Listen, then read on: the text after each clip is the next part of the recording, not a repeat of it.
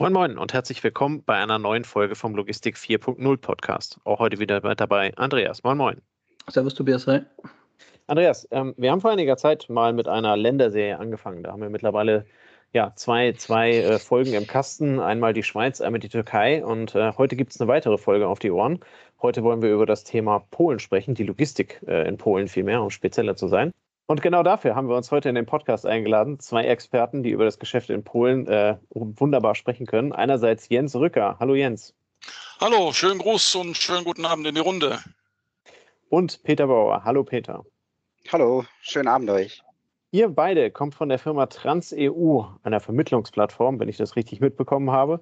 Und ich würde euch einmal kurz bitten, euch einmal als Person und einmal kurz ein bisschen was zu TransEU äh, zu erzählen und euch vorzustellen. Vielleicht fängst du an, Jens. Gut, äh, mein Name ist Jens, bin seit äh, zwei, 2021 bei der TransEU, habe angefangen als normaler Sales, bin dann in, als Teamleader Sales promoviert worden und seit Anfang des Jahres haben wir das ein bisschen aufgesplittet, Sales und Support. Peter, mein Kompagnon, hat den kompletten Sales-Bereich übernommen und baut den hervorragend aus und meiner einer hat sich dem Customer Support gewidmet, um Kunden, sage ich mal, auch in der entsprechenden Art und Weise in Module einzuführen, zu betreuen und halt immer eine helfende Hand zu bieten. Mal kurz zur TransEU ist ein Logistikunternehmen, was sich im Softwarebereich spezialisiert hat. Das heißt, wir entwickeln Logistikplattformen, diverse Module, um Frachtführern, Shippern oder allgemein heißt auch Verladern und Transporteuren, also den, die mit den Lkw durch die Gegend fahren, zu helfen, um schneller Frachten von A nach B zu transportieren. Das Ganze jetzt natürlich aufzubauschen und mal komplett zu erklären, das würde wahrscheinlich auch hier den Rahmen sprengen und auch die Ländersäge kaputt machen. Na, da, wir, wir picken uns dann das Beste im Podcast raus. Peter, vielleicht kannst du noch ein paar Worte zu dir sagen. Ja, hallo, ich bin der Peter. Ich bin jetzt seit elf Monaten bei Trans, habe meinen Ursprung ganz am Anfang in der Tele Telekommunikationsbranche gehabt und äh, war auch selbstständig äh, eine gewisse Zeit und hatte den Vertrieb von Flachglasprodukten, ähm, habe mich auf den Messebau spezialisiert, lief dann auch wegen Corona nicht so ideal, habe dann aber gleich bei TransEU einen Einstieg gefunden und ähm, wurde im Juli auch dann zum Teamleiter und äh, jetzt auch dann zum Teamleiter für Sales für die gesamte Dachregion. Und was ich auch noch sagen muss, mein Kollege, der Jens, der ist, hat heute sein Einjähriges im Übrigen. Also wir sollten ihm ein bisschen Applaus aufsportieren für sein Einjähriges. Jetzt doch weil nicht. er ist genau heute ein, ein Jahr jetzt geworden, wo er bei TransEU angestellt ist. Sehr gut. Herzlichen Glückwunsch. Hey, Dankeschön, Dankeschön. Zu, zu TransEU selbst hatte ja Jens soweit auch schon alles gesagt. Ähm, alles genau im Detail zu beschreiben, würde erstmal ähm, den Rahmen sprengen. Aber im Grunde sind wir eine Logistikplattform für den Landverkehr und wir bringen ähm, Spediteure zusammen mit Frachtführern und auch ähm, unter anderem Verlader zusammen mit Spediteure. Das heißt, und das ist auch der Grund, warum wir euch hier eingeladen haben, ihr kennt euch, ähm, ihr kennt euch eigentlich mit dem europaweiten Frachtverkehr sehr gut aus. Ihr seid ein bisschen so auch Brücke zwischen Ost und West. Ähm, heute gucken wir jetzt in der Länderserie besonders auf Polen. Hm, was zeichnet aus eurer Sicht Polen als Logistikstandort aus, wenn es vor allem ums Warehousing geht, um die Logistik, die in, im Gebäude stattfindet? Was habt ihr da so an Kundenkontakten war, bisher wahrgenommen? Wie ist da euer Eindruck? Selber im Warehousing, da haben wir bei uns im Hause nochmal eine, eine extra Abteilung, die sich wirklich speziell auf Warehousing, Anbieten von Lagerplätzen und Suchen von Firmen, die Lagerplätze anbieten oder auch selber suchen. Die haben sich darauf spezialisiert. Und wenn wir die, wo wir hatten, glaube ich, letztes Jahr zweimal die Möglichkeit, da sind wir nach Polen gefahren, die schöne Verbindungsstrecke die A4 an Dresden-Görlitz vorbei bis zum Hauptstandort nach Wroclaw. Und unterwegs hat man an der A4 sehr viele Logistikstandorte mit Lägern gesehen. Und ich sag mal, von meiner Warte aus war ich dann doch schon überrascht, wie gut eigentlich auch da die ganze Infrastruktur entwickelt ist und welche Firmen sich da angesiedelt haben. Hätte ich, nachdem ich, ich war jetzt 13 Jahre auch in Mexiko, dann wieder hier war und bei der TransEU angefangen habe, hätte ich so ad hoc nicht gedacht und auch nicht erwartet. Was, was denkt ihr, was die Gründe für, dafür sind, dass es sich so entwickelt hat? Ich, Der, ja, ja, du gerne. ich denke mal, zum einen wird es wahrscheinlich so gewesen sein, dass Polen ist auch ein bisschen größer wie Deutschland, dass die äh, Preise für das Kaufen, wo man halt, äh, sagen wir mal, so ein Lager hinsetzen kann, etwas günstiger waren und sind. Die, der allgemeine Arbeitsmarkt im Bezug auf das Zahlen von Löhnen und Gehältern war zum damaligen Zeitpunkt auch etwas günstiger. Es hat sich mittlerweile auch äh, angepasst. Es ist immer noch günstiger, einen Arbeiter in Polen zu finden. Das ist mal so von mir aus. Ich weiß nicht, Peter, willst du noch irgendwas ergänzen? Also von, von aus meiner Sicht muss ich sagen, ähm, Polen ist eigentlich, wenn man mal Europa als Ganzes betrachtet, genau zentral. Also ich möchte jetzt nicht unbedingt, oh, ich möchte jetzt doch sagen, es ist das Herz Europas, ja, an der Stelle. Man muss aber auch sagen, ähm, man hat auch mittlerweile in Polen eine sehr hohe Qualität der Transportdienstleistungen. Wir haben extremst hohes Niveau der Entwicklung und wir haben auch moderne Flotten. Ähm, und was man auch immer wieder sagen muss, mein, vielleicht war es vor zehn Jahren noch anders. Da hat man vielleicht so Polen ein bisschen, ja, ich sag mal, herablassend vielleicht am Anfang noch gesprochen. Wenn man aber mal in Breslau war ähm, und sich die Städte anschaut und auch äh, die, das Entwicklungsniveau anschaut, dann muss man auch feststellen, dass Polen wahrscheinlich, wenn man noch mal 10, 15 Jahre wartet, ähm, schon sehr nah an Deutschland angeschlossen ist oder, an, oder auf Deutschland aufgeschlossen hat. So würde ich es mal betrachten. Und ähm, im Allgemeinen auch durch die Corona-Pandemie haben wir auch einen E-Commerce-Boom im polnischen Markt erlebt. Dadurch gab es mehr Warehousing im Allgemeinen, ähm, gerade angesichts auch des Flächendrucks, den wir auch in äh, Deutschland und in anderen europäischen Ländern haben, war eben auch dort dann die Entwicklung in äh, Polen unausweichlich und vor allem auch wie es auch Jens jetzt schon eben gesagt hat, es ist deutlich einfacher, äh, dort neue Grundstücke zu erschließen, weil sie einfach günstiger sind. Ähm, die Mietpreise sind auch niedriger und ähm, die strategische Lage, wie gesagt, ist auch der ausschlaggebende Punkt an der Stelle. Was ich auch noch aussagen äh, muss im Allgemeinen, die polnischen Arbeitskräfte die sind top ausgebildet, die sind zuverlässig. Also die äh, Carrier, mit denen wir zu tun haben, die sind auch bei uns intern alle verifiziert, muss man auch dazu sagen. Und ähm, sie sprechen auch Englisch und teilweise auch Deutsch. Das ist auch ein sehr wichtiges Argument ähm, und gerade eben Deutschland, Polen, länderübergreifend. Das heißt, da kann man schon sagen, da ist die letzten Jahre, Jahrzehnte ja sehr viel neu entstanden, ne, wo du in Deutschland ja. halt Immobilien von 64 hast, von was weiß ich, 70er Jahre, die dann irgendwie erweitert wurden, erweitert wurden, erweitert wurden. Und dort hat man einfach 50.000 Quadratmeter hingebaut, die sind dann eben neu und man hat dadurch eine sehr neue Infrastruktur. Ne? Exakt. Hängt, ja. sicherlich, hängt sicherlich auch mit den EU-Förderungen zusammen ähm, weil man hat ja auch einen europäischen Fonds eingerichtet und hat dabei Polen auch finanziell unterstützt für den Ausbau der Infrastruktur. Und da kommt auch ein Stück, wenn wir jetzt so Richtung Transportbranche gucken, ähm, das, was du gerade schon erwähnt hast, Herr.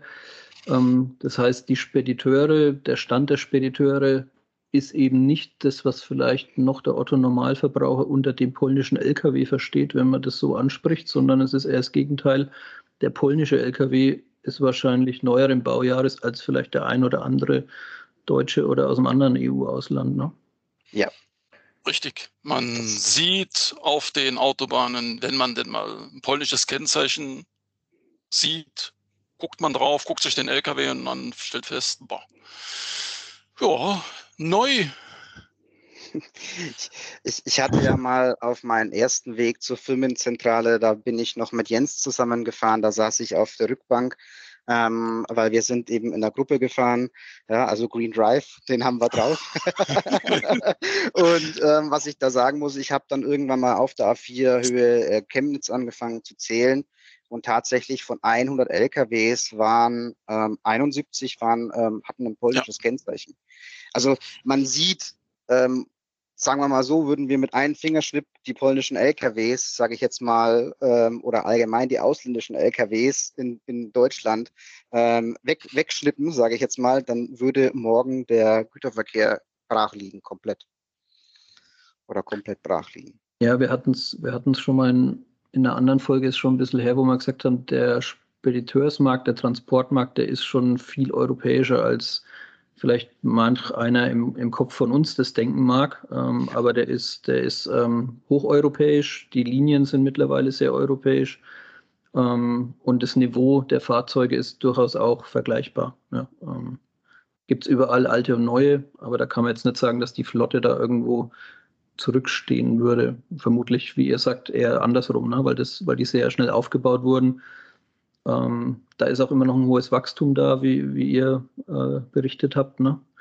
Richtig, wir hatten auch, jetzt weiß ich gar nicht mehr wann das war, irgendwann mal letztes Jahr einen Event bei der SLV, beim Hessischen Logistikverband.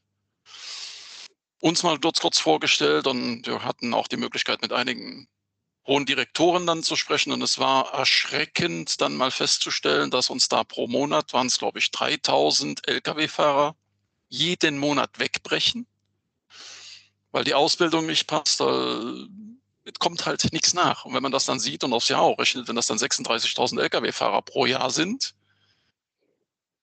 frage ich mich dann Leute, wo, wo, wie wollt ihr das auffangen? Womit wollen wir es auffangen? Wo soll es herkommen? Also gerade darf ich ganz kurz, gerade im Bereich ähm, Wachstum ist es ja auch so, bis 2025 ähm, prognostizieren die Experten eine jährliche Wachstumsrate in der Logistikbranche in Polen ähm, von vier Prozent. Und ähm, man muss auch sagen, dass im europäischen Vergleich eben die polnischen Unternehmen im vergangenen Jahr schon fast 20 Prozent der gesamten Tonnenkilometer äh, bewerkstelligt haben. Und ähm, da muss man sagen, da wo sich Polen auch noch hin entwickeln kann, äh, da werden wir wahrscheinlich irgendwann an dem Punkt sein, äh, wo wir bei 30 Prozent sind und mehr. Okay, da kann man schon sagen, das ist ja fast dann eine Kernkompetenz auch des Landes, die Logistik, ne? Jetzt ja. mal im Verhältnis so zur Bevölkerung hat sich in den letzten Jahren dahin entwickelt und es wird sich also weiter dahin entwickeln. Es wird größer werden. Und wenn man jetzt schon mal die ganzen Logistikstandorte in Polen an den dortigen Autobahnen sieht und was dann noch weiter ausgebaut wird, ist es schon mehr als beeindruckend. Ja, ja da ist, da ist, äh, da ist, glaube ich, auch noch viel Fläche da jetzt im Vergleich zu Deutschland, ne? Wo das, das ist absolut richtig. In Polen gibt es eben noch, äh, ich sag mal, Startups in der, in der Art und Weise. Natürlich auch viele alteingesessenen, äh, alteingesessene Unternehmen aus Deutschland, die in Polen investieren. Das ist ganz klar. Aber insgesamt gibt es eine starke Konkurrenz im Wettbewerb und das wirkt sich auch positiv auf die Konditionen der Kunden aus und auch auf die Innovationsbereitschaft. Okay. Jetzt, jetzt arbeitet ihr für ein polnisches Unternehmen oder für ein europäisches Unternehmen. Wie würdet ihr denn die Mentalität kennzeichnen? Also wir hatten es ähm, in der Folge über die Türkei ganz stark, wir hatten es auch über die, in der Folge über die, äh, über die Schweiz, dass es da durchaus halt einfach nur wert ist, sagen wir, zu wissen, worauf man achten muss oder was, was wichtig ist den Leuten, was, was ist denn den Polen wichtig, wenn man das so generalisieren kann, wenn man mit denen ähm, Geschäfte macht. Und ihr habt ja sehr viel mit Speditionen zu tun. Ähm, was kennzeichnet denn oder wie würdet ihr denn den polnischen Spediteur kennzeichnen? Vielleicht auch so ein bisschen im Gegenüber zum deutschen Spediteur oder zu anderen Nationalitäten, die ihr kennt?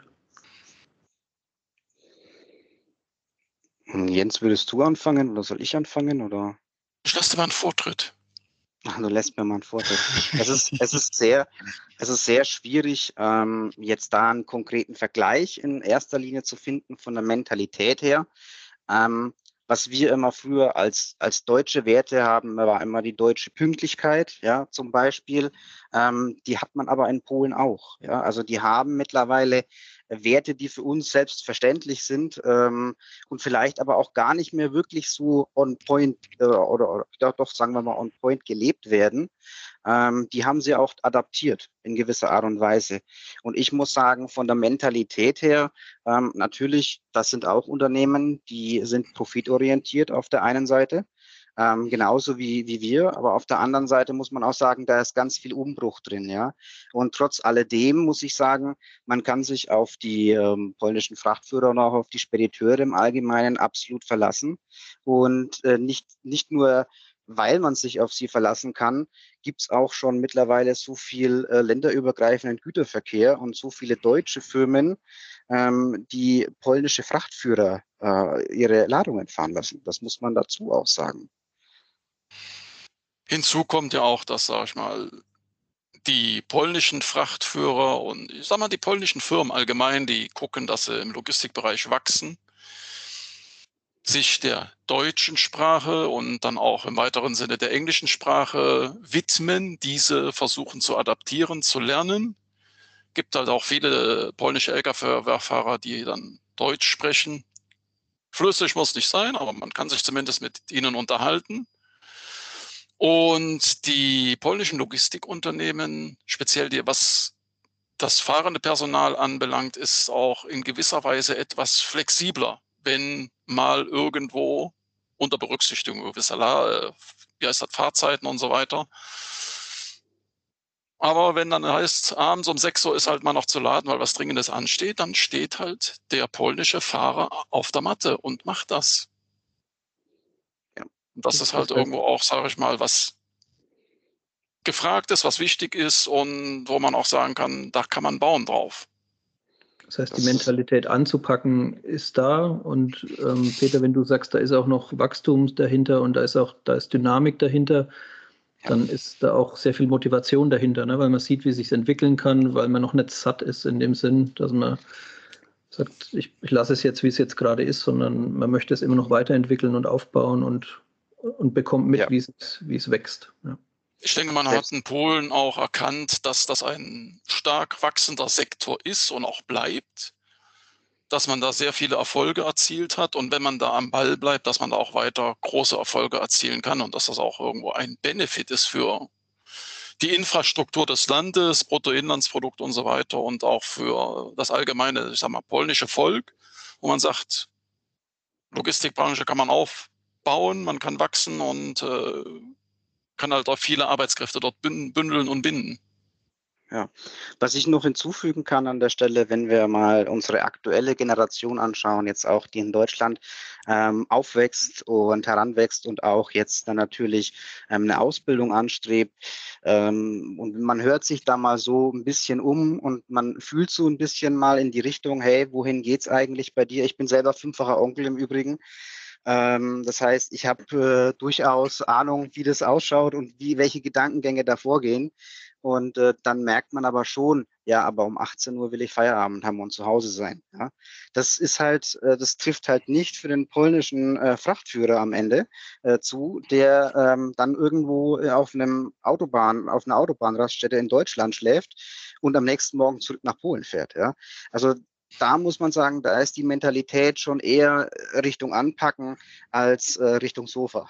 so muss ich sagen. Das, das hat man ja vor, vor sehr kurzem, äh, hatten wir ja von der TH Nürnberg den Professor Tripp äh, bei uns im Interview. Ähm, der äh, ist dort äh, Logistikdozent und der sagte genau das, was du gerade sagst. Ne? Also, ähm, wer, wer in der Logistik noch anpacken möchte, der kann in der Logistik sehr weit kommen. Ne? Und äh, das, was du halt eben beschreibst oder das, was ihr beschreibt, ähm, die Polen verstehen halt eben aus der Logistik einen Standort und einen Wettbewerbsvorteil zu generieren, ne? ähm, während das andere halt eben vielleicht nicht, nicht in der Art und Weise dann tun. Ja. Ähm, wie, wie, seht ihr Polen so ein bisschen auch als Brückenland? Ähm, erfahrt ihr auch, dass eben, dass, dass es dort nicht nur polnische ähm, Kollegen, Mitarbeiter gibt in den Firmen, sondern dass es auch nach Osten hin ähm, offen ist oder ist das nicht der Fall? Also das ist jetzt eine Frage, die haben wir nicht vorbereitet, aber mich würde es einfach interessieren. Also findet was findet es ähnlich statt, wie wenn du bei uns eine Logistik in Erfurt oder sag mal, an der Grenze betreibst, dass du da durchaus gemischte ähm, ähm, Belegschaft hast? Ist das auch in Polen der Fall oder ist es dann eher eine polnische Belegschaft? Da muss ich ein bisschen ausholen, wenn wir jetzt mal den demografischen Wandel betrachten. Ähm, dann muss man, dann fangen wir jetzt erstmal an bei der Ukraine. Ähm, der ist natürlich der Ukraine durch die ukrainische Krise aktuell nicht unbedingt gut geht. ich sage mal so, die, die Ukraine ist aktuell von den Gehältern her, von den Löhnen jetzt als Beispiel auf dem Stand, wo Polen vor 10 oder 15 Jahren waren. Jetzt sagen wir mal, dass Polen ungefähr so auf den Stand, wo Deutschland vor, äh, ist, wo Deutschland vor zehn Jahren waren. Das heißt, klar, ähm, jeder will wirtschaften für sich, jeder will für sich einen besseren Lebensstandard erreichen. Das heißt, die Ukrainer sind irgendwo angewiesen auf den polnischen Markt und die Polen sind angewiesen auf den deutschen Markt, weil eben dort auch die Ladungen teilweise, muss man sagen, bessere Preise erzielen. Und ähm, dadurch haben wir aber auch in Polen teilweise ähm, schon mittlerweile einen starken Mix, ähm, auch ähm, viele Ukrainer ähm, allgemein, die auch sehr tüchtig sind. Man muss aber auch dazu sagen, ähm, dass die Polen sehr stolz sind. Aber natürlich, ähm, der demografische Wandel, den, den können wir nicht ähm, abschweigen oder den können wir nicht verschweigen, sagen wir es mal so rum. Den gibt es definitiv. Aber grundsätzlich, um mal die Frage zu beantworten, ja, es gibt Überschneidungen, das definitiv, aber die sind nicht so tiefgreifend momentan, wie ich eigentlich sie erwartet hätte. Okay. Also das heißt, der polnische Lkw-Fahrer ist schon noch in den meisten Fällen ein polnischer Lkw-Fahrer. Ja, und so genau. haben wir es auch, Tobias, kennengelernt, ne, als wir mit Anna von Truckers Live gesprochen haben. Da ist auch, wie du sagst, ein Stolz da auf das, was man ja. tut, ja, ein Stolz auf den LKW und man teilt auch dieses Gefühl, also zumindest die Lkw-Fahrer, die, die sich dort auch zeigen, ähm, wenn es darum geht, den Job des Lkw-Fahrers äh, voranzubringen oder den Leuten bewusst zu machen, was, was, was sieht denn der Lkw-Fahrer überhaupt im Verkehr und was sieht er nicht von den anderen Verkehrsteilnehmern. Und da ist eine Offenheit da und ähm, ja, da muss man sich nicht verstecken und das ist ja auch genau richtig so, ne? Dass man das, was man tut, ja. dann auch halt mit, mit, mit Herzblut tut, ja.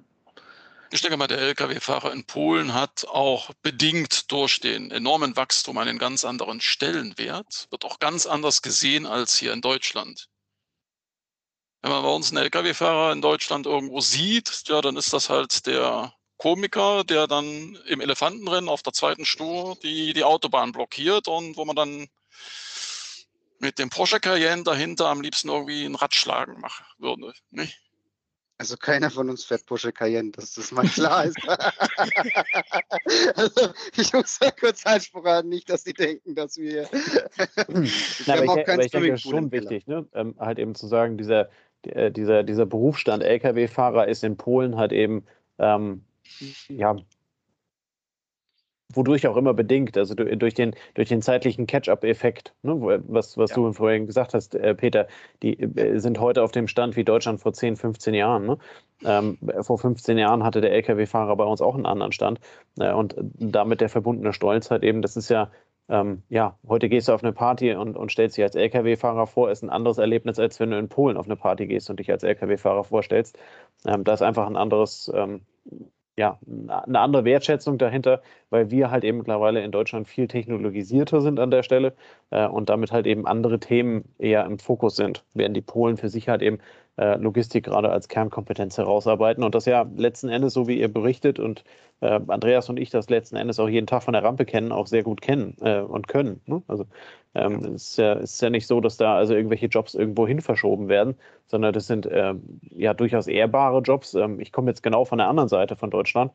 Ähm, und ich weiß nicht, wenn ich bei mir auf der Autobahn durchzählen würde, würde ich vielleicht keine 71 LKWs finden äh, mit polnischen Kennzeichen, aber immer noch unglaublich viele. Ne? Und also von daher glaube ich, ist da einfach ein, ja, ein großer Stand und damit halt eben auch verständlich ein, ein, ein sehr großer Stolz der Nation. Das ist ja, richtig man kann es auch ein bisschen nachvollziehen, wenn man sieht, wie der Brexit gewirkt hat. Ne? Ich glaube, Polen und Großbritannien waren ja auch sehr stark verbandelt dadurch, dass sehr viele Leute aus Polen in Großbritannien gearbeitet haben, weil Englisch als Sprache beherrscht wird. Und der Transportmarkt in, in Großbritannien hat ja massiv darunter gelitten, bis zu dem Fakt, dass dann irgendwelche Soldaten auf LKWs springen mussten, um, um den Diesel wieder an die Tankstellen zu bringen. Und dann erkennt man vielleicht auch schon die Wichtigkeit des Jobs wenn man die Effekte anguckt. Kann ich so unterschreiben, ja. Ja. Ähm, wenn wir jetzt mal ein bisschen noch weiter rausgehen vom Blick her, ähm, haben wir gesagt, so, wohin steuert denn die EU-Politik ähm, bei den beteiligten Ländern? wenn es so um das Thema Kabotage geht, Sozialstandards, ähm, Maut. Du, Peter, du hast es vorhin schon ein bisschen angesprochen. Da habt ihr vielleicht einen guten Einblick, weil ihr sehr nah an den Spediteuren dran seid. Ähm, wie, ist da, wie ist da euer Blick auf die Zukunft? Was erwartet ihr? Ich, mit der Maut hier in Deutschland, jo, das ist, ich sag mal, verständlich, dass man irgendwo Maut verlangt, weil man muss ja auch die Straßen irgendwo pflegen. Wenn man dann guckt, war jetzt letztens ein Artikel in der Zeitung, alle Brücken auf der A45, die müssen alle erneuert werden. Das ist mal nicht irgendwie mit einem Euro getan. Da müssen schon ein paar Millionen, Milliarden eventuell locker gemacht werden. Und dadurch, dass wir, sagen wir mal, auch Transitland in gewisser Weise in Deutschland sind und viele Güter hin und her gefahren werden, werden wahrscheinlich auch die Mautgebühren angepasst werden. Ich hatte heute auch noch einen Artikel gesehen, dass der Brenner irgendwie die Mautgebühren erhöht, um halt äh, auch diese Strecke in einem adäquaten Zustand zu halten. Ob das bei uns in Deutschland dann auch irgendwelche Erhöhungen an Gebühren nach sich zieht, muss man mal schauen. Keine Ahnung, echt jetzt nicht. Im, Im Allgemeinen äh, darf deine Frage nochmal hin, wohin steuert die Politik in der EU und den beteiligten Ländern bezüglich Kapita Kabotage, Sozialstandards und Maut? Es ist natürlich so, die äh, Tendenz geht mehr zu Compliance und, und zur Regulierung auch. Und damit sind wir auch immer mehr oder haben wir auch immer mehr Anforderungen bei den Spediteuren. Ähm, sie müssen immer mehr Nachweise einfordern. Das ist extremst wichtig und mehr Verantwortung für die Subunternehmen auch am Ende ähm, übernehmen. Und das nicht nur im Rahmen der neuen ISO-Norm, der, der Norm 9001, ähm, sondern auch im Sinne des neuen Lieferkettengesetzes, das 2022 dann auch im, in Kraft treten wird. Und ähm, wir müssen auch davon ausgehen, dass die CO2-Steuer weiter steigt. Äh, leider wird es so sein. Ähm, äh, Benzin wird auch teurer. Das, da müssen wir uns auch daran gewöhnen, an die aktuellen äh, Dieselpreise und an die aktuellen Benzinpreise, wenn wir an der Tankstelle stehen. Wir werden mal gucken, wann sie die 2-Euro-Marke überschritten haben. Ähm, zumindest das letzte Mal, wie ich getankt habe, noch nicht. Aber ich denke, da werden wir noch hinkommen. Nee, ganz ehrlich. Äh, da bin ich auch überzeugt davon, dass wir da noch hinkommen. Und ähm, allgemein auch bei der Zusammenarbeit mit Frachtführern aus anderen Ländern, wie zum Beispiel Polen, ähm, ähm, könnte es zusätzlich auch nochmal strengere Kriterien geben, besonders hinsichtlich dann auch der Kapotage ähm, obwohl der deutsche Markt mittlerweile auf polnische Frachtführer angewiesen ist, um eben diese Kapazitätsengpässe auszugleichen, will man einfach eine scheinbare Abhängigkeit am Ende verhindern. Und das ist auch, glaube ich, noch so ein Punkt. Ähm, aber die Abhängigkeit ist schon da. Also wir müssen, wir brauchen uns davor auch überhaupt gar nicht verstecken, weil wir haben äh, de facto in Deutschland einen äh, Frachtführermangel. Wir haben nicht genug Fahrer in der aktuellen Generation kommen auch nicht genug nach. Jens hat es ja auch schon auch kurz am Anfang mal ähm, erwähnt gehabt. Und ähm, wir haben mit unserer Plattform äh, doch eine Datenbank von 25.000 Frachtführern, womit wir natürlich auch ähm, einem deutschen Spediteur bei dem, ich nenne es jetzt mal Carrier Sourcing, ja, ähm, helfen können und ihn auch noch äh, auch Unternehmen an die Hand geben, die ihn bei der alltäglichen Arbeit unterstützen. Weil das Problem, glaube ich, für den Spediteur in Deutschland, ähm, der jetzt nicht unbedingt alles mit festen Verträgen hat und auch noch zusätzlich andere Aufträge bekommt, der weiß nicht teilweise, wie soll ich es denn überhaupt loskriegen. Ja? Das ist Fakt. Und äh, da können wir natürlich auch helfen.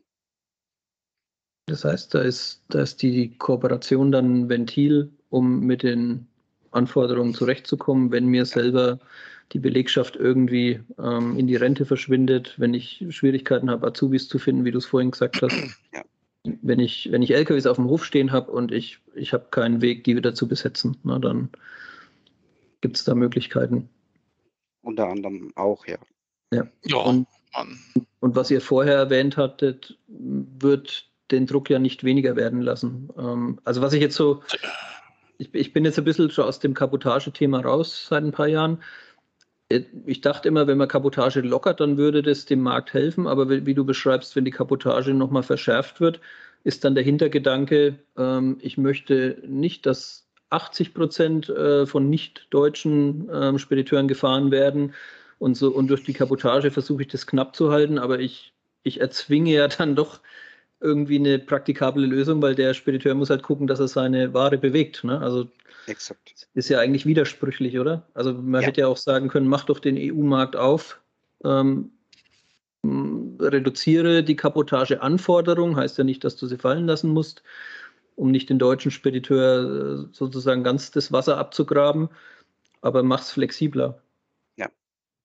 Richtig. Wäre eine Lösung. Man müsste mal gucken, wo das, wie man das Ganze letzten Endes aufsetzt, weil wenn man mal guckt, und das ist jetzt wirklich mal so salopp gesagt, wenn es auf dem deutschen Markt kein Deutscher fahren will, wer soll es denn fahren? Mhm. Ganz profan gefragt. Und ist das, ist das ein ist das ein deutsches Problem? Also was wir, wir sind ja immer noch so bei Polen, aber Polen hilft halt da im Endeffekt den deutschen Frachtmarkt, ähm, sagen wir, im, im Gleichgewicht zu bleiben, wenn man so sagen kann, weil es über den Preis dann geregelt wird? Oder ist das ein europäisches Problem? Wie seht ihr das? Ihr habt vielleicht auch Einblick in andere Länder. Oder wie sieht es denn in Polen selbst aus? Ist es dort überhaupt kein Problem? Oder?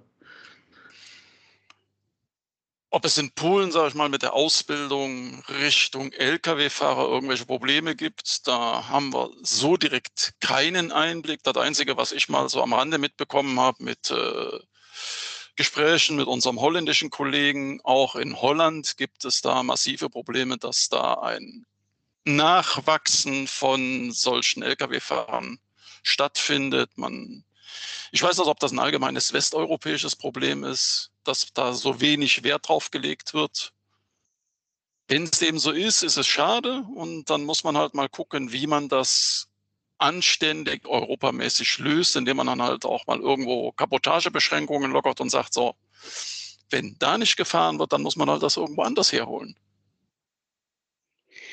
Ja, ich, ich kann noch ganz kurz hinzufügen, ja, Andreas, auch wie du es gesagt hast, ähm, es ist natürlich zielführender, wenn man die grenzübergreifende Zusammenarbeit zwischen den Unternehmen einfach unterstützt ähm, und dann eben langfristig, aber nicht mit dem Brecheisen äh, kollaborativ eben Sozialstandards durchsetzt, dass man sagt, okay, man hat eine Angleichung, und im Umkehrschluss kann dann nicht äh, nur die Versorgung abgesichert sein, sondern auch die Arbeitsbedingungen der Fahrer und äh, verbessert werden im Allgemeinen. Und das wäre dann auch angesichts des Fachkräftemangels, den wir haben bezüglich des Fahrermangels, wenn wir es jetzt mal so ansprechen, ähm, auf jeden Fall notwendig. Hm, okay. Aber an dem Thema arbeitet ihr jetzt schon sehr lange und ja. Wir bekommen es auf unseren Messebesuchen oder sonstigen Gesprächen immer wieder mit. Das ist auch in den Newslettern von den hiesigen ansässigen äh, Verbänden, Logistikverbänden Thüringen, Hessen, Niedersachsen. Es stehen immer wieder Sachen drin und wenn man die Leute dann fragt, das A und O bei gewissen Sachen, Fachkräftemangel, Fachkräftemangel, Fachkräftemangel, das ist erschreckend. Und muss man gucken, dass man irgendwo da einen Hebel ansetzt, um dem entgegenzuwirken und keine Ahnung, ob man da der IHK mal mit ins Boot holen muss und sagen muss, was kann man machen, um diesen Fachkräftemangel ich sag mal, sukzessive abzubauen. Hm. Jetzt ist ja, ähm, also unser Podcast heißt ja nicht ganz umsonst Logistik 4.0. äh, von daher wollen wir mal ein bisschen in die Richtung Digitalisierung an der Stelle schwenken. Ähm, du sagst schon sehr richtig, oder ihr habt auch vorhin gesagt, die Ausbildung ähm, der, der Lkw-Fahrer gestaltet sich streckenweise schwierig. Ähm, einerseits mal einfach in, den Raum gestellt auf, aufgrund des Stellenwerts in Deutschland, andererseits dann halt eben aufgrund der Inhalte. Ähm, jetzt fragst du gerade nach dem Hebel. Ähm, die Digitalisierung bietet ja grundsätzlich so einen Hebel. Ähm, wie weit, wenn, wenn ihr schätzen müsstet, wie weit ist, ist, ist Polen beim Thema Digitalisierung äh, und anderen Zukunftsthemen äh, im Vergleich zu Europa, im Vergleich zu Deutschland? Sucht euch irgendwas aus. Könnt ihr uns da irgendwas zu erzählen? Peter, vielleicht mal zu Anfang. Im, Im, Vergleich zu Deutschland muss ich sagen, ähm, meilenweit voraus. Ja. Ähm, teilweise werden in Polen eben die Ladungen in WhatsApp-Gruppen ähm, oder via Messenger eben vergeben auch. Ähm, ja. Es gibt sogar mittlerweile handyangebundene sozusagen TMS-Anbindungen, also das Speditionsprogramm ist mit dem Handy auch direkt verknüpft. Bei uns hat man auch die Möglichkeit, über die Plattform als Beispiel Dokumente direkt über einen Messenger, weil wir haben auch einen sehr innovativen Messenger äh, zu versenden. Und ähm, da muss ich sagen, da, sind, da ist man in Polen deutlich weiter als bei uns in Deutschland, weil wenn ich mit vielen Kunden spreche, gerade auch aus, aus der verkäuferischen Sicht, da wird teilweise noch mit E-Mail-Verteilern gearbeitet. Dann hat man gar keine Übersicht, äh, wer hat die Mail überhaupt wirklich gelesen, wer hat mir jetzt äh, eine, ein Angebot auf eine Ladung abgegeben. Ähm, und ähm, wer hat jetzt ähm, überhaupt gar nicht reagiert? Ja? Brauche ich den, äh, ich sag mal, Partner oder den Geschäftspartner überhaupt noch? Weil wenn er mir auf die letzten äh, 50 Ladungen nicht geantwortet hat, dann passt ja irgendwas nicht. Und ja. äh, das ist halt auch noch so ein Punkt, den wir ein bisschen auch mit unserer digitalen Plattform auffangen können, weil wir natürlich auch digitale Vorreiter sind. Ähm, nicht jetzt unbedingt äh, weil wir ähm, ja ein, polnisches Produkt sind an der Stelle. Aber man hat sich ganz viele Gedanken dazu gemacht, wie kann man dann diese Arbeit auch vereinfachen. Und man muss sagen, die äh, Spediteure und die Frachtführer, die haben diese Entscheidung eigentlich schon von weggenommen, weil sie einfach mittlerweile anfangen, ähm, in WhatsApp-Gruppen, auch wenn es problematisch ist, was die Sicherheit angeht, ähm, äh, dort eben Beladungen koordinieren. So verrückt, wie es klingen mag.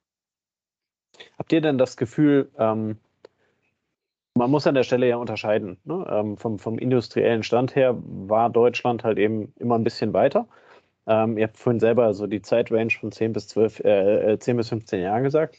Ähm, das bedeutet ja aber auch, dass ähm, der, der, der polnische Spediteur halt eben zum Beispiel diverse Unterlagen, Nachweise, äh, ich weiß nicht was, irgendwelche Belege alles nicht mitmachen kann, sondern quasi auf der grünen Wiese, das, was wir also auch bei den, äh, bei den Lägern gesagt haben, in, in Polen noch ein Lager hinzubauen, ist deutlich einfacher als in Deutschland, ähm, einfach weil es noch nicht so zugepflastert ist und weil halt eben da noch strategisch interessante Punkte offen sind.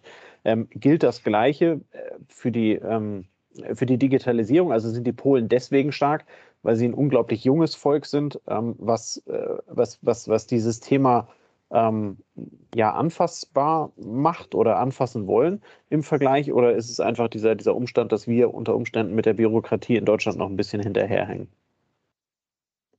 Zum einen ist es, denke ich mal, bei uns die Bürokratie, bis da gewisse Sachen durchexerziert sind, geht sehr viel Zeit ins Land.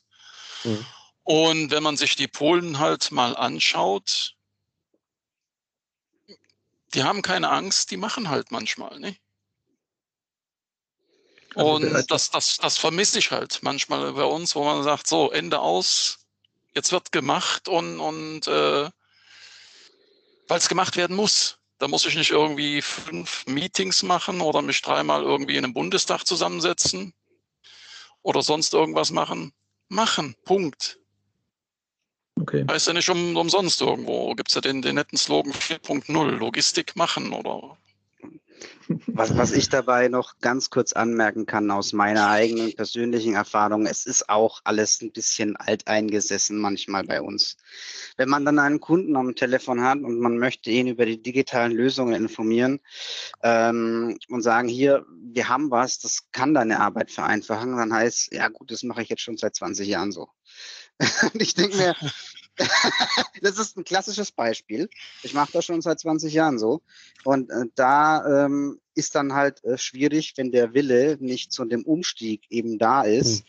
den Kunden einfach auch dann davon zu überzeugen, zu sagen, hier, guck mal an, das, was du in äh, 20 oder 30 Minuten machst, das mache ich in fünf. Ja, und äh, das ist dann schon irgendwo eine, ein großer Unterschied. Und da hängt man, glaube ich, in Deutschland ein bisschen hinterher.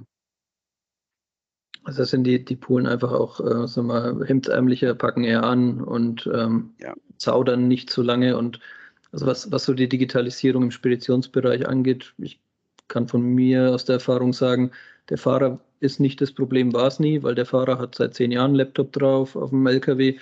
Wenn, dann ist es der Geschäftsführer, ne, der, der vielleicht äh, da zögerlicher ist und den Fahrer ja. als Argument vorschiebt, aber der Fahrer, der Fahrer macht alles, was ihm das Leben einfacher macht. Und Okay, und ja. dann haben wir jetzt gelernt, in Polen geht es noch einen Tick schneller und man braucht nicht ganz so lange zum Entscheiden, äh, wie, wie wir es vielleicht gewohnt sind. Ja.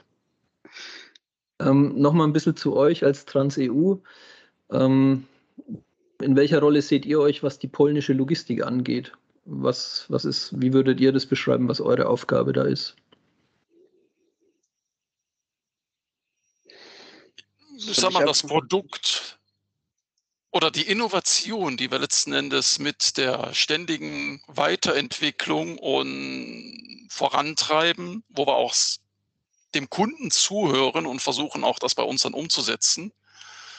Oder auch dem Kunden halt mal sagen, ja, du hast zwar diesen Wunsch, aber es ist halt in diesem und diesem Weg besser oder, oder verständlicher umzusetzen.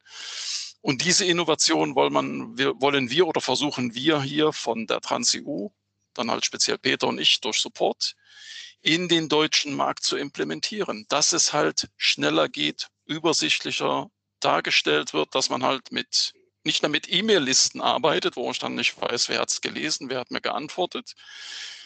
Bei 20 E-Mails, da mache ich einen Haken dran und sage, gut, ich habe 20 E-Mails, aber wer von, wo in den 20 E-Mails, wer hat mir da auf irgendeine Fracht geantwortet, bis ich das durchgearbeitet habe?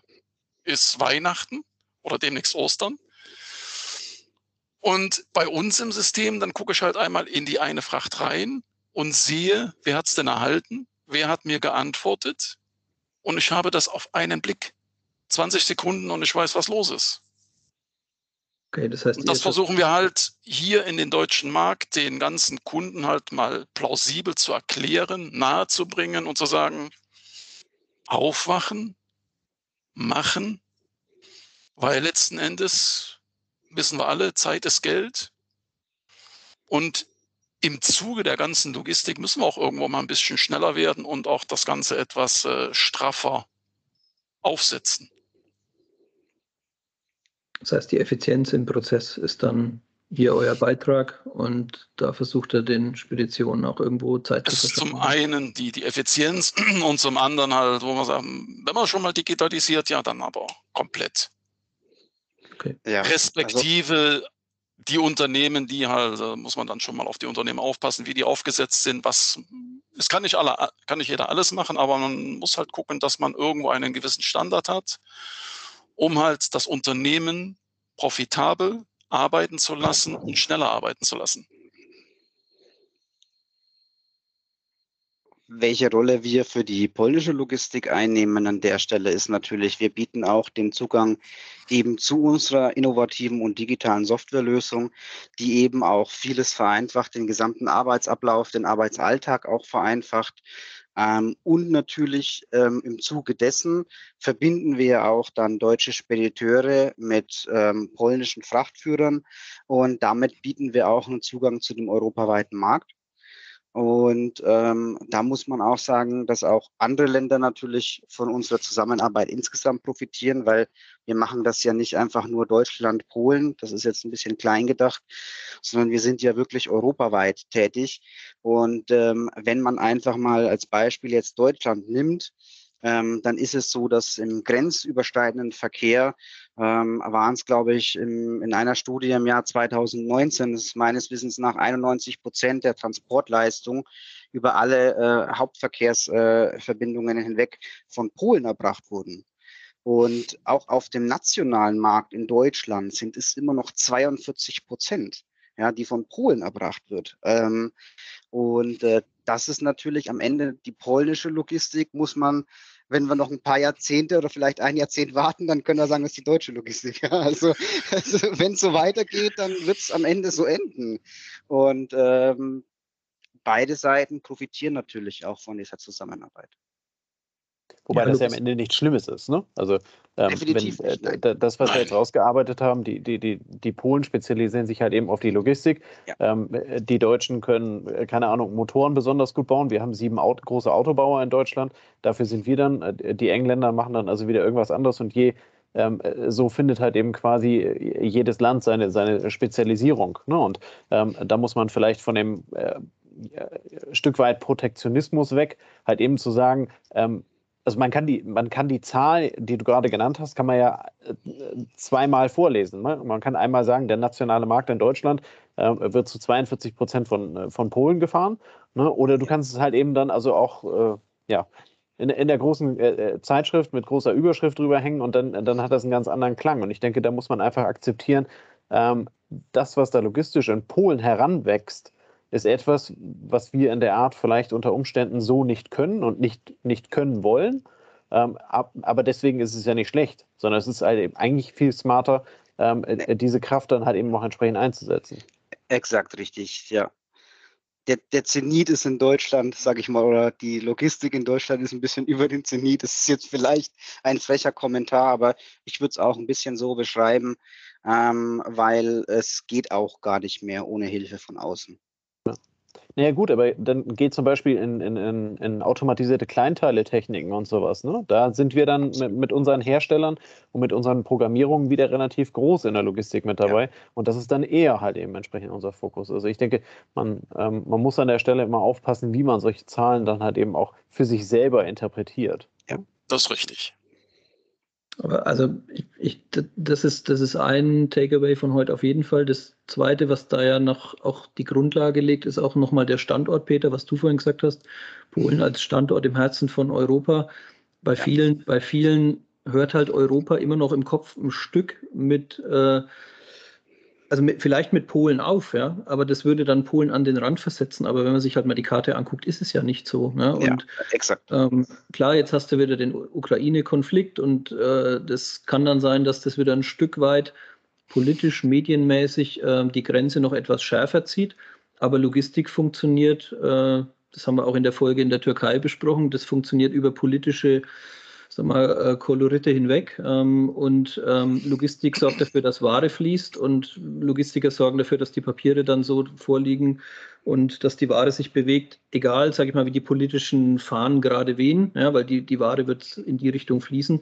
Und dann ist Polen halt ein mega Standort. Ist, ist halt einfach ein zentraler Standort und, ähm, und das gibt dem ja auch nochmal mehr Bedeutung. Mal gucken, wo diese Reise jetzt nach Corona dann noch hingeht, wie ja. die Unternehmen Mercedes, Volkswagen und so weiter das Ganze wieder aufbauen. Weil auf das Dauer kann das so nicht, nicht oder fährt das Ding gegen Baum, wenn da nichts mehr kommt. Na, es, es ja. führt ja letzten Endes auch dazu, dass der Wirtschaftsraum Europa an der Stelle dann halt eben wieder gestärkt wird. Ne? Ähm, wenn du die Themen halt eben dann äh, wieder hier im, im Europaraum hast und sie halt eben nicht nach Asien auslagerst, ähm, führt das ja letzten Endes dazu, dass wir ja, Menschen in Arbeit bekommen, dass wir unsere Technik verfeinern können ähm, und viel besser arbeiten können und letzten Endes damit halt eben äh, ja, das GDP halt eben entsprechend steigern. Ne? Also wir sprechen ja darüber, dass, dass mehr Menschen bei uns mehr, ähm, äh, ja, wie soll man das sagen, mehr Lebensqualität erfahren durch höhere Lebensstandards, durch mehr Gehalt, äh, durch, äh, durch höhere Bedeutung und so weiter und so weiter. Von daher ist der Schritt an, an der Stelle sicherlich nicht eine 1-0-Entscheidung. Also alles, was aus China kommt, muss jetzt also nach, nach Europa zurück. Äh, das wird vermutlich nicht funktionieren, aber da halt eben Nein. entsprechend etwas ausgewogener äh, äh, zu sourcen, äh, das, hat, das hat Corona an der Stelle ähm, zweifelsfrei ähm, bewiesen. Ähm, wenn wir jetzt so ein bisschen in der Fragestellung sind, was, was, wo kommen wir her, ähm, schließt sich natürlich dann die nächste Frage äh, an, wo kommen wir, wo kommen wir vermutlich hin? Ähm, welche, welche Herausforderungen seht ihr für Logistiker, die, die aktuell in Polen aktiv sind in der Zukunft? Äh, keine Ahnung, Zeithorizont 1, 15 Jahre. Also auf der einen Seite haben wir ja momentan immer wieder, kriegt man es ein bisschen mit, die Streitigkeiten zwischen der EU und Polen. Ähm, das ist natürlich auch so eine Sache. Ich habe auch letztens mal oder mir vor, ich glaube, zwei Monate ist es her, ein paar Videos auch noch dazu angesehen, an, an, angeschaut. Und wie gesagt, Polen sind ja ein sehr stolzes Volk. Und ähm, im Gegensatz zu, zu uns gehen die auch auf die Straße, ja. Das muss man auch mal so sagen. Also da sind dann Hundertschaften äh, oder Tausendschaften, tausend Leute unterwegs oder mehr. Ähm, und das ist dann schon ähm, nochmal ein bisschen anders wie bei uns. Und ähm, das ist natürlich äh, auf der einen Seite schwierig, weil ähm, ich denke mal, der Brexit als Beispiel hat, ähm, soweit ich das jetzt von meiner Sicht aus beurteilen kann, ähm, Großbritannien nicht unbedingt gut getan. Ja? Und sie schauen auch im Moment noch nicht wirklich gut aus. Das ist auch meine Meinung dazu. Und natürlich, ähm, wenn wir jetzt eben äh, sagen, Polen als Mitgliedstaat hat eben den Zugang zum EU-Binnenmarkt. Ähm, und für unsere Wertschöpfungs- und Lieferketten wäre so ein Pol Polexit, ja, also wenn, wenn Polen wirklich ähm, jetzt aus der EU austreten würde, das wäre katastrophal. Ähm, man muss aber auch sagen, sie kriegen auch auf der anderen Seite wiederum Fördermittel aus Brüssel ähm, um den Ausbau der polnischen Infrastruktur voranzubringen. Also es ist, ähm, ich glaube nicht, dass man das jetzt, äh, dass die Polen würden das sicherlich nicht als Hassliebe bezeichnen, weil ich finde, dass wenn ich mich so umhöre, ähm, bei den Mitarbeitern auch bei uns, zu denen wir in sehr, sehr engen Kontakt stehen in der Zentrale, äh, die sind alle für die EU. Ja, und natürlich, es gibt immer Randgruppen, aber man muss auch sagen, die Randgruppen sind in Polen teilweise ein bisschen größer als bei uns. Ja. Und ähm, das ist so die Erfahrung, die ich im Allgemeinen diesbezüglich gemacht habe.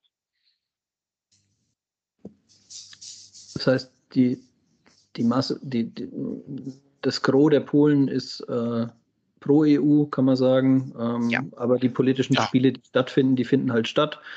Ähm, vielleicht kann man es ein Stück so handhaben wie vorhin. Ne? Die Logistiker, die Praxis findet ihren Weg, solange die Politik nicht daneben schießt. Aber es ist kein, es ist kein Mega-Wille im Volk, wie jetzt in Großbritannien, zu sagen, ähm, wir wollen da weg. Ne? Also das hätte ich jetzt so auch nicht, ähm, ja, also ko konnte ich auch noch nie feststellen bei Leuten, mit denen ich zu tun hatte. Ähm, da, ist, da ist eine stärkere Verbundenheit da. Ja. Definitiv. Richtig. Polen sind froh, dass sie da sind, dass sie hier in der EU sind. Aber momentan ist halt wirklich Polen der Logistikstandort. Kann man mal sagen, Nummer eins in Europa? Stellen wir jetzt einfach mal als These auf. Genau. soll uns einer das Gegenteil beweisen. Wenn du noch zukünftig davor schreibst, dann auf jeden Fall, glaube ich. Also wenn man auch sieht, wie dort äh, die Flächen aus dem Boden schießen, ähm, würde ich, würd ich das schon sehen. Ja, ja definitiv. Okay, ähm, also ihr habt uns einen guten Einblick gegeben, ihr habt uns ein bisschen in die Mentalität mitgenommen, ihr habt uns den Stellenwert der polnischen Logistik, Polens insgesamt in der EU-Logistikwelt gut aufgezeigt. Ähm, zum Ende hin machen wir immer noch mal mit Blick auf unsere Gäste eine kurze Schlagwortrunde, damit wir auch ein bisschen mehr von euch hören als nur das definierte Thema des Titels. Äh, ich würde einfach mal jeweils ein paar Worte vorgeben und ihr könnt euch raussuchen, wer das sich, wer was, wer das übernimmt und wer da was dazu sagt. Ähm, oder, oder wenn ich, wenn ich jemanden glaube, dass der sich besonders dafür prädestiniert fühlen sollte, dann kann ich den auch ansprechen. Wie zum Beispiel bei Nummer eins der Schlagwortrunde würde ich jetzt mal den Peter geben, äh, Logimat und Messeformate, weil du vorhin gesagt hast, ja, ich komme ja da auch aus der Richtung. Was fällt dir dazu ja. ein? Wie siehst du da momentan Stand?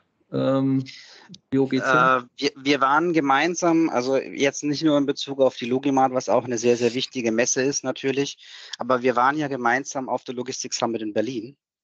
Und ich muss sagen, ähm, ich war einfach mal wieder froh, unter Menschen zu sein im Sinne der, im Zuge der Corona-Krise, ähm, bist du ja bisher immer irgendwie so ein bisschen weggesperrt oder eingesperrt gewesen. Und das war damals echt ein schönes Erlebnis. Das war wie so ein Befreiungsschlag. Und natürlich auch, ähm, um TransEU und uns auch bekannter zu machen, äh, sind Messeformate unabdinglich. Das ist ganz klar. Ähm, aber im Allgemeinen, es war einfach eine schöne, ein schönes Erlebnis, auch wenn es nur zwei Tage gedauert hat, einfach auf dieser Messe zu sein, mal wieder unter Leuten zu sein, zu kommunizieren, ähm, einfach mal den Leuten zu zeigen, wie funktioniert unsere Plattform, wie schaut die Technik dahinter aus. Das war wirklich äh, für mich eine, eine wirklich feine Sache. Das heißt, es geht nicht um den Tod der Messen, sondern es wird eher ein Revival geben, wenn man das jetzt ja. mal so. Ja, okay. Ich, ich, gehe davon aus, dass es ein Revival geben wird, ähm, weil vielleicht hat auch die Corona-Pandemie doch ihr Gutes in der Hinsicht, weil wenn die Leute zwei Jahre lang nichts anderes zu tun haben, dann, äh, und ich habe diese Stimmung irgendwie doch gemerkt auf der Logistics Summit, ähm, dann gehe ich schon davon aus, dass das wieder an Fahrt gewinnt. Wenn die Leute auch aus dem Haus dürfen. wieder alle. Sagen wir es mal so, mittlerweile ist es ja schon soweit. ja, wenn man geimpft ist und eben geboostert, je nachdem. Jo, okay. Dann nächstes Schlagwort, Soloplan. Das ist eher für Jens. Richtig. da hatte ich ja mein, mein, mein Webinar oder mein, auch mein, ein langes Gespräch ja. mit Soloplan. Technik und Verbindung von Transportmanagementsystemen haben wir uns auch für dieses Jahr und auch in den letzten Jahren ganz groß auf die Fahne geschrieben. Dieses Jahr besonders groß. Wir werden und wollen sehr, sehr viele TMS-Systeme integrieren über eine API-Schnittstelle, wo halt die Kommunikation barrierefrei vom Verlader auf die entsprechende Logistikplattform geht, ohne großartige Verluste. Und die API-Schnittstellen oder die ganzen Systeme werden von uns oder sollen auch, und das wünschen wir uns auch, so weit gestrickt werden, dass eine beidseitige Kommunikation möglich ist, ist schon möglich, so dass der Kunde unserer Logistikplattform letzten Endes sich hinsetzen kann, sagen, so, ich habe auf der einen Seite habe ich TransEU, aber ich verlasse mein System nicht. Ich steuere letzten Endes die ganzen Sachen über mein System, in dem Falle vielleicht Soloplan, und habe aber die letzten Endes die Kommunikation reflektiert bei der TransEU-Plattform. Und wenn irgendwas auf der TransEU-Plattform passiert, spiegelt sich dieses wieder bei uns im System. Und ich habe eine gewohnte Arbeitsumgebung und kann da relativ schnell arbeiten. Okay, alles klar. Dann habe ich gedacht, weil ihr beide, beide Vertrieb ähm, und Sales seid, ähm, weiß jetzt nicht, ob das richtig ist, aber Arbeitsteilung, Vertrieb, Marketing, Peter vielleicht, äh, oder wie seht ihr das? Ich, ich, ich fange mal an, würde ich sagen, ich finde das Wort Arbeitsteilung ist schon wieder überflüssig, weil es ist keine Teilung, Vertrieb und Marketing muss Hand in Hand gehen. Ähm, der eine lebt vom anderen und ähm, das muss man ähm, auch mal wirklich so betonen. Und ähm, gerade die Zusammenarbeit im Marketing, ähm, wenn man im Vertrieb tätig ist, die ist äh, das Wichtigste eigentlich. Das ist mit das wichtigste Werkzeug, was man hat, um eben bekannt zu werden. Und was bei TransEU, wie ich am Anfang schon gesagt habe, ein bisschen so der Fall ist, wir waren oder wir sind auf dem deutschen Markt noch sehr unbekannt, muss man trotz alledem sagen. Die Leute haben zwar den Namen schon mal gehört, ja, TransEU habe ich schon mal vor ein paar Jahren gehört, da war schon mal was.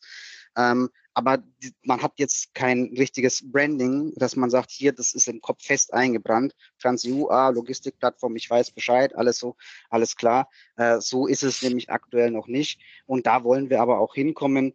Und äh, da ist natürlich die Zusammenarbeit mit Marketing unabdingbar. Jens, was zu ergänzen oder? Nur das Einzige, ich sag mal, durch unsere, ich nenne es jetzt wirklich mal Arbeitsteilung, weil ich habe den ganzen Vertrieb ja abgeben dürfen, bin ich ja. auch sehr dankbar drum. Ich kümmere mich aber letzten Endes dann auch im Zusammenarbeit mit Marketing darum, dass Kunden, die bei uns das Produkt kaufen und auch bei uns schon lange Kunde sind, letzten Endes so betreut werden, dass im Markt auch ein positives Feedback oder eine positive Resonanz zurückkommt an uns oder auch an andere Kunden, wo man halt sagt, bei TransEU, wenn du dort bist, du wirst von A bis Z betreut. Man gibt dir Werkzeuge an die Hand, man erklärt dir das, man hilft dir, wenn du ein Problem hast, kannst du anrufen. Und man nimmt sich der Sache sehr, sehr schnell an. Okay, zwei haben wir noch. Mexiko, das ist jetzt eher für Jens. Das ist richtig. Da war ich 13 Jahre lang, ich sage so, meine zweite Heimat. War schön dort. Ich habe da nicht nur einen Sombrero aufgehabt und Tequila getrunken, nein. Da hatte ich meine eigene Firma, eben auch im Softwarebereich mit, da war es dann eine Autobörse, die letzten Endes äh, Gebrauchtwagen aus Autohäusern an die dort hiesigen äh, Suchportale, wie wir es hier in Deutschland kennen, mobile Autoscout, äh, reflektiert hat. Und ich sage mal, politische Gegebenheiten und wirtschaftliche Gegebenheiten, danke an den äh, Kollegen Trump, der hat dann halt, sag ich mal, die Wirtschaft in Mexiko mit gegen die Wand fahren lassen und irgendwann habe ich dann gesagt, so, auf, zurück in die Heimat. Okay, aber so ganz, äh, jetzt hast du im Vorgespräch gesagt, du, du warst in Mexiko jetzt erst äh, oder hattest da irgendwie äh, eine Reise, also du hast es nicht, du, es ist immer noch deine zweite Wahlheimat, oder? Ich bin mit einer Mexikanerin verheiratet, ja. Ah, okay. Okay. Und während meiner 13 Jahre in Mexiko kommt er wirklich mal aus dem Nähkästchen dann ganz, ganz tief. Waren wir auch während der Zeit dann mal in der Hunderettung aktiv. Wir haben dann einige Hunde gehabt und die haben wir dann jetzt im September endlich mal, im Dezember endlich mal nach Deutschland geholt. Okay. Okay, das heißt, du dich. War auch ein Abenteuer. Jetzt in, jetzt in Mexiko nicht mehr, in Deutschland auch nicht. Ich bin erstmal froh, dass wir die Hunde hier haben. Noch ein bisschen das Haus am Renovieren. Ja. Okay. Aber trotzdem die familiären, äh, sag mal, Connections, die sind durchaus noch in Mexiko. Okay, cool.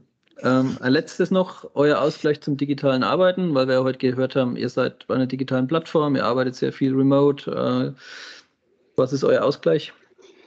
Ich, ich kann gerne mal den Anfang machen. Ich bin Jäger und als Jäger bin ich sehr analog mit meiner Waffe unterwegs, das muss man auch so sagen. Ähm, und ähm, ich muss aber auch sagen, das ist so meine Art, ähm, den Akku wieder aufzuladen.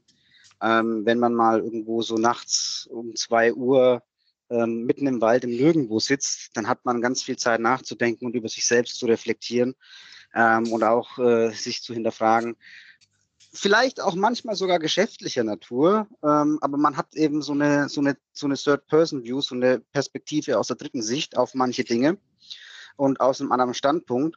Und äh, das hilft mir persönlich äh, ungemein, um einfach gute Entscheidungen im Vertrieb zu treffen. Das muss ich dazu sagen. Also so äh, schaut das aus bei mir. Jens? Ich sag mal, ich bin kein Jäger. Ich habe mir halt. der Hunderetter. Ich, ich, war der Hunderetter, aber momentan habe ich halt einmal hier die Renovierung meines oder meines frisch gekauften Hauses zu erledigen und dann ist es schon mal schön, wenn man ein Parkett legt, dann auch über einfach mal ein Parkett zu legen, eine Kreissäge zu bedienen, ein paar Sachen abzumessen, Holz kurz und klein zu schneiden und man kann dann auch mal ganz entspannt über andere Sachen nachdenken oder einfach nur mal egal machen. Oder wenn das Wetter schön ist, dann im Sommer hoffentlich demnächst. Oder kann man auch draußen einfach mal Gras mähen. Super. Ähm, wir schließen unseren Podcast immer mit der obligatorischen Frage an unsere beiden Gäste. Ähm, und zwar, welches Buch, welcher Film, Podcast, welches Medium auch immer, ähm, hat euch dazu inspiriert, den Weg so zu gehen, wie ihr ihn gegangen seid? Habt ihr da irgendwas, was ihr unseren Hörern eventuell empfehlen wollt? Vielleicht fängst Jens, du an, Jens. Jens, du fängst an. Den Weg nach Mexiko hat eigentlich, sag ich mal, so ein bisschen das Buch The Secret äh, forciert und im Zuge dessen, dass ich in Mexiko dann war, um auch äh, die, die Kultur und gewisse Gegebenheiten dort kennenzulernen, hat dann meine Frau, oder waren wir dann mal im Kino gewesen und haben wir uns den Film Presumed Guilty angeschaut der hat wirklich dann auch mal intensiv gewisse rechtliche Gegebenheiten und sehr viele kulturelle Sachen wiedergespiegelt, die man so als Tourist, wenn man nach Mexiko kommt oder dann mal kurzzeitig dort ist, gar nicht hautnah erlebt. Aber 13 Jahre in Mexiko, wenn man dann, sage ich mal, gewisse Dinge verstehen will, ist es dann schon mal gut, wenn man sich mit Mexikanern unterhält oder auch dann dieser Film, der wirklich dann gewisse rechtliche Sachen einem näher gebracht hat, wie äh, Gerichte und Polizei in Mexiko funktionieren, das war schon auch einschneidend. Man hat dann auch schon mal gesagt, Polizei in Mexiko, ja, aber ganz weit weg. Wie sieht es bei dir aus, Peter? Bei mir ist es auch ein Film, würde ich eher mal sagen. Ich habe mir jetzt spontan noch nicht so viele Gedanken dazu machen können, weil ich jetzt auf die Frage gar nicht äh, vorbereitet war. Aber ich würde sagen, es ist der Film Soweit die Füße tragen. Ähm, ist für mich auch, äh, wenn man ihn mal gesehen hat, ist auch ein sehr guter Film, finde ich. Und er bezeichnet auch so ein bisschen ähm, mich selbst auch, weil ich habe in meinem Leben, glaube ich, schon alles erlebt. also ich, ich war, glaube ich, schon an jedem Punkt, an dem man als Mensch sein kann. Und ähm, das ist so, glaube ich, auch so eine Sache, die mich auch auszeichnet. Ähm, ich kann mich jeden Tag neu motivieren. Ich kann mich jeden Tag, ähm, äh, wie gesagt, ähm, ja, neues, mein neues Mojo, wenn man es mal so sieht, äh, finden. Und das ist für mich ähm, so einfach dieser, dieser Film widerspiegelt einfach ein bisschen doch viel von meinem Leben auch bisher. Das muss man dazu sagen. Super. Dann äh, das packen wir natürlich unten in die Shownotes, äh, so dass ihr das äh, entsprechend nachverfolgen könnt. Ähm, okay. Uns bleibt am Ende zu sagen, vielen lieben Dank für eure Zeit, äh, für die vielen tollen Einblicke in die polnische Logistik. Ähm, das hat unsere Länderserie sehr bereichert. Ähm, wird vermutlich den meisten Hörern auch sehr viel Spaß gemacht haben, weil es doch am Ende sehr unterhaltsam war. Ich fand es sehr kurzweilig, als ich gerade auf die Uhr guckte und äh, schaute, dass wir schon über die Stunde weg sind. Ähm, insofern vielen lieben Dank ähm, und äh, ja, in dem Sinne wünschen wir euch ein schönes Wochenende, einen schönen Freitagabend, äh, genießt die Zeit und bis zur nächsten Folge. Bis dann, ciao, ciao. Dankeschön. Bis dahin, Dankeschön. Ciao, ciao. Gut. Ciao. Das war eine neue Folge des Logistik 4.0 Podcasts. Wir möchten dir helfen, neue Themen im Bereich der Logistik zu entdecken, zukünftige Entwicklungen und Trends kennenzulernen und dich mit anderen Logistikern zu vernetzen. Um regelmäßig zu neuen Folgen informiert zu werden, werde Mitglied in unserer Gruppe Logistik 4.0 auf LinkedIn oder folge den Logistik 4.0 Profilen auf Twitter, Facebook oder Instagram. Unsere Folgen werden mit Hilfe unserer Patreons produziert. Besonderer Dank gilt dabei unserem Patreon 4.0 der Firma Bord. Weitere Informationen, wie auch du unseren Podcast unterstützen kannst, findest du auf unserer Homepage logistik4.0.de. Hast du einen interessanten Themenvorschlag oder möchtest du dich als Interviewgast bewerben, kontaktiere uns per Mail an logistik4.0 at gmail.com. Bei persönlichen Kontaktanfragen an uns schreib uns gerne dein Anliegen dazu, damit wir wissen, wie wir diese Anfrage einordnen können und dich unter dem täglichen Spam schnell herausfischen können. Vielen Dank und weiterhin viel Spaß mit unserem Logistik 4.0 Podcast.